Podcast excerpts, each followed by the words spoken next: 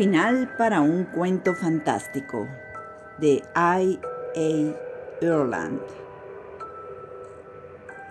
Qué extraño, dijo la muchacha avanzando cautelosamente. Qué puerta más pesada. La tocó al hablar y se cerró de pronto con un golpe. Dios mío, dijo el hombre, me parece que no tiene picaporte del lado de adentro. ¿Cómo? Nos han encerrado a los dos. A los dos no, a uno solo, dijo la muchacha. Pasó a través de la puerta y desapareció.